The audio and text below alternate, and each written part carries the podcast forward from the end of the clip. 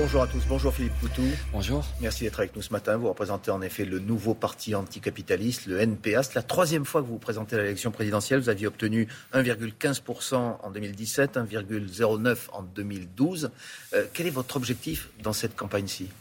Ben, On n'a pas forcément un objectif chiffré, même si plus on fait, mieux ce sera c'est faire du bruit, c'est se faire entendre, c'est euh, justement discuter d'autres perspectives que celle de se résigner aujourd'hui, parce que voilà, on a un gros sentiment d'impuissance. Euh, le monde est de plus en plus violent, de plus en plus injuste. Il faut le combattre, euh, ce monde capitaliste, et donc c'est faire entendre cette voix-là, féministe, antiraciste, internationaliste, anticolonialiste, antimilitariste, et puis essayer de défendre l'idée d'un monde solidaire, sans frontières, où on accueille tout le monde, tous les migrants, quels qu'ils soient. Voilà, donc c'est faire entendre ça, et puis l'idée aussi, la perspective de lutte. Quoi. On pense qu'il faut se révolter, qu'on descende dans la rue, qu'on exprime une colère et qu'on réorganise un peu le mouvement social. C'est un peu ces perspectives politiques qu'on veut mettre en avant. Ces perspectives politiques, vous n'êtes pas le seul à les défendre dans le, la partie de l'extrême gauche, comme on, comme on le dit peut-être euh, de façon un peu rapide. Il y a une autre candidate, euh, celle de lutte ouvrière, Nathalie Arthaud. Est-ce que finalement euh, c'est utile qu'il y ait deux candidats de la gauche radicale? Bah, Il y a deux partis différents, avec des pratiques militantes différentes, avec pas tout à fait le, même programme. Alors oui, il y a la gauche radicale, mais tout le monde est un peu en doublant ou en triplant, hein, quel que soit le, le bord politique. Voilà, il y a, je pense que l'élection présidentielle, elle permet à des candidatures de se présenter à partir du moment où il y a les 500 parrainages, c'est ce qui est le cas pour nous. Maintenant, voilà, c'est faire vivre un peu notre particularité. C'est vrai qu'en plus, nous, l'NPR, on est vachement sur des, des perspectives unitaires aussi. D'ailleurs, sur la question de la lutte antifasciste ou euh, contre l'extrême droite, euh, on essaie de voir comment la gauche, elle peut se reconstruire aussi, comment elle peut euh, mettre en place une lutte unitaire ensemble. Mais justement, sur et la gauche. Et c'est ce qui nous différencie sur, sur, sur pas mal d'aspects avec lutte ouvrière notamment. Mais est-ce que vous êtes sensible aussi à l'argument du, du, vote utile Vous parlez de la gauche, de la présidentielle. Il y a six candidats de gauche. Est-ce que l'argument qui consiste à dire aujourd'hui, si on veut avoir une chance que la gauche soit présente au second tour, il faut voter Jean-Luc Mélenchon parce que c'est celui qui est en tête des sondages. Vous l'entendez Ça vous euh, bah, On l'entend bien, bien, sûr, puisque ça se discute hein, entre nous, euh, avec nos proches, euh, là, où on vit, là où on travaille. Donc, ben oui. mais même, même, Mélenchon, malheureusement, d'une certaine manière, il, il, est peu probable qu'il puisse l'emporter. Mais après, l'utilité, c'est quelle utilité? Nous, on a une utilité. Nous, on dit que l'utilité qu'on a, c'est justement de faire entendre ces idées de la révolte et de la bataille sociale, un peu comme ce qui se passe en Corse, parce que l'élection, nous, on pense que ça change pas la vie. Alors, celle-là, c'est presque caricatural. Il n'y a pas de débat. Le, le, le, le, candidat, le président en titre, il veut même pas discuter, il veut même pas rendre de compte. Euh, et en fait, du coup, les émissions télé, vous avez vu, hein, il n'y a plus de débat. Vous êtes là ce matin. Voilà. Oui, non, mais, sur les confrontations, parce qu'en fait, une campagne électorale, on a besoin de se confronter. On a besoin de voir où on en est, de comment on discute les uns avec les autres. Et de défendre ses idées, vous le faites et donc, ce matin. Et donc, l'élection, on le voit bien, c'est presque caricatural. Ça, ça changera pas les choses. Donc, euh, du coup, c'est défendre aussi cette, cette idée que, en fait, il faut que ça pète par en bas. Il faut, il faut qu'on arrive à, à, faire de la politique tous les jours. C'est pas juste quand on vote. C'est comment on prend nos affaires en main, comment on se mobilise. Et, euh, et l'utilité de notre vote, c'est de faire entendre ça. Et, euh, et on pense qu'on peut avoir un débat très utile à gauche et de voir comment la gauche radicale ça veut dire peut quoi, aussi vous votez pour le coup d'après? Vous, vous, vous non, êtes non, comme... non, non, non, nous on est là, on est Oui. là, on n'est pas au coup d'après, on est là, nous on pense que, il faut que ça on pense, pète de- on pense que la fonction présidentielle c'est pas démocratique, on pense que la société actuelle elle n'est pas démocratique, on pense qu'aujourd'hui la démocratie c'est une démocratie directe où la population elle peut décider. En plus Macron il fait, il fait le malin, il dit il faut une souveraineté populaire, il est en train de flinguer tous les cadres démocratiques. Le cadre démocratique c'est tout simplement une population qui peut décider. Et donc nous on, on essaie de faire entendre ça. Et l'utilité du vote anticapitaliste, l'utilité de notre vote à nous, c'est celui de faire entendre ça et de dire oui la perspective c'est bien de se réorganiser et même c'est d'essayer d'obliger la gauche à débattre de, de quoi on a besoin aujourd'hui. On ne veut pas rafistoler la gauche d'hier, hein, qui, Ah, a, il qui a renié ses idées. On veut une gauche Philippe il radicale une figure- liée avec les luttes, et c'est ça. Et c'est pour ça, je veux dire, le vote utile, c'est pas comme ça abstrait. C'est qu'est-ce qu'on a envie de dire dans cette élection-là? Oui, alors il y a une figure centrale dans votre mouvement, c'était Alain Crivigne. Il Ouais. est décédé le 12 mars dernier. C'est le fondateur de la Ligue communiste révolutionnaire qui est devenu le nouveau parti anticapitaliste. On voit Alain Crivigne qui est décédé à l'âge de 80 ans euh, le 12 mars. Il disait, lui, que le pouvoir n'est pas dans les urnes, euh, que c'est une duperie, les élections. C'est un discours que vous reprenez aujourd'hui Tout à fait, ouais, tout à fait, c'est ça. On a envie de vous demander pourquoi vous vous présentez. Alors, ouais, si, mais dans si le pouvoir n'est pas dans les urnes. Mais ouais, mais à l'inverse, pourquoi on n'y serait pas? Parce qu'on nous explique en permanence qu'on sert à rien, tout ça, et on veut pas justement que l'élection elle se joue entre entre gros candidats, entre candidats des riches, et on a notre place. On est un parti politique, on milite au quotidien, on est investi dans les luttes, on est même investi dans pas mal de choses.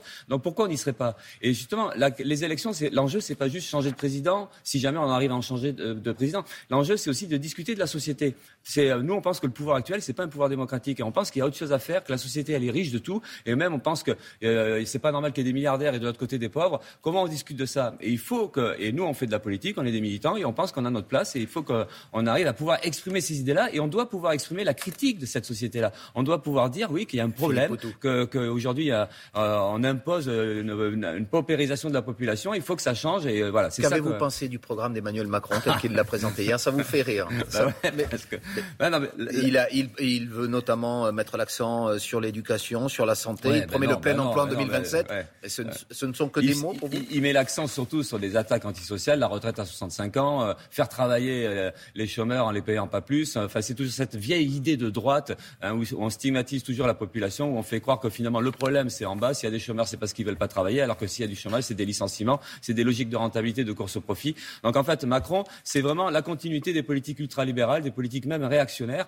Et, euh, et euh, lui, il a trois heures pour, faire, pour défendre son programme. Nous, on, on, voudrait faire entendre un autre programme de rupture avec le capitalisme, de partage des richesses, la retraite à 60 ans, un, un revenu minimum à 1800 euros, euh, la diminution de temps de travail, en fait tout l'inverse, parce qu'on pense qu'aujourd'hui, c'est ces, ces vraies réponses-là qu'il faut, l'urgence sociale et l'urgence écologique aussi. Ce programme de droite, comme vous le dites, comment expliquez-vous qu'il y a une partie d'électeurs qui votaient à gauche précédemment, qui votaient pour le Parti socialiste, qui choisissent aujourd'hui euh, de voter pour le ben, candidat On n'explique pas tout, c'est pas simple, mais il y a déjà beaucoup de gens qui votent plus parce qu'ils croient plus aux élections, à juste titre. Et après, c'est vrai que ben, c'est aussi le climat de résignation. Enfin, on ne sait plus comment faire. Il y en a plein. Ben, les, les reniements de gauche, ils ont contribué à démoraliser pas mal de gens. Aujourd'hui, beaucoup, ou beaucoup moins en tout cas, croient à l'idée de résistance collective, qu'on puisse changer les choses ou améliorer les choses.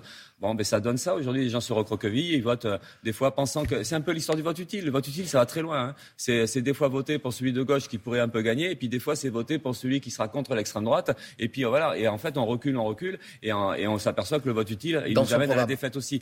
Donc euh, bon, après il y a un climat de résignation, et nous on essaie de, de l'inverser, on essaie de, de, de montrer qu'il peut y avoir autre chose à faire. Quoi. Dans, dans un des éléments de son programme, l'idée de réformer le RSA, de demander aux personnes qui en sont bénéficiaires de euh, travailler ou d'avoir une activité de 15 à 20 heures par semaine. Est-ce que ça vous paraît condamnable? Oui, bien sûr, mais c'est dégueulasse de dire ça. C'est toujours de faire croire que la misère, c'est les pauvres qui sont un peu responsables de leur propre misère et qu'il faudrait qu'ils se démerdent tout ça. C'est tout l'inverse qu'il faut faire. C'est euh, les plus grands assistés, c'est quand même les milliardaires. Euh, c'est le rapport Oxfam qui raconte que les 236 milliards qu'ils ont pu accaparer pendant la crise sanitaire, ça vient essentiellement des aides publiques qu'ils ont pu réussir à, à détourner d'une certaine manière. Donc oui, il y a un vol des richesses par les milliardaires. Les plus grands assistés, c'est ceux-là, c'est ceux qui touchent le plus d'argent public et c'est ça qu'il faut arrêter. Et, donc, et de discuter qu'en fait, la meilleure façon de répondre au chômage, à la précarité, c'est d'arrêter de licencier, c'est de réduire le temps de travail, de permettre de partager le travail entre toutes et tous.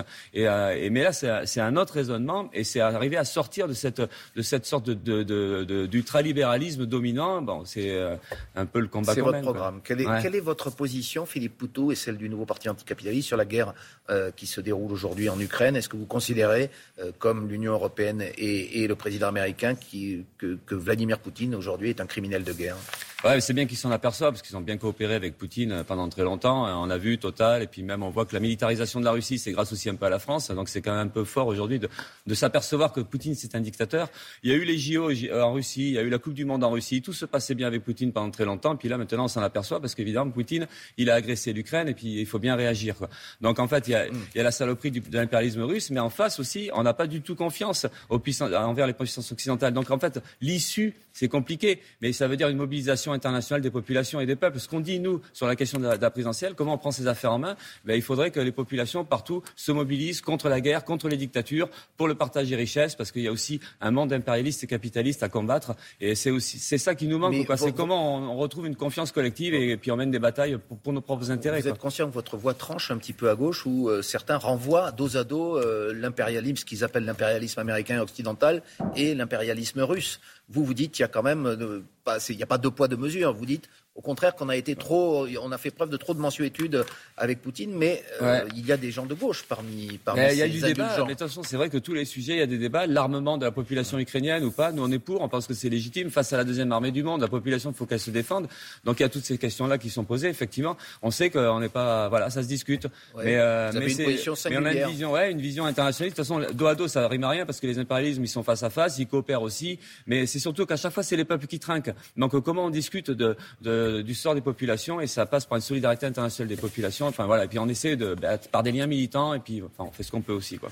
Vous l'avez défendu ce matin. Merci beaucoup Philippe Merci à vous. candidat du nouveau parti anticapitaliste. Les élections, c'est le 10 avril, le premier tour. Merci beaucoup.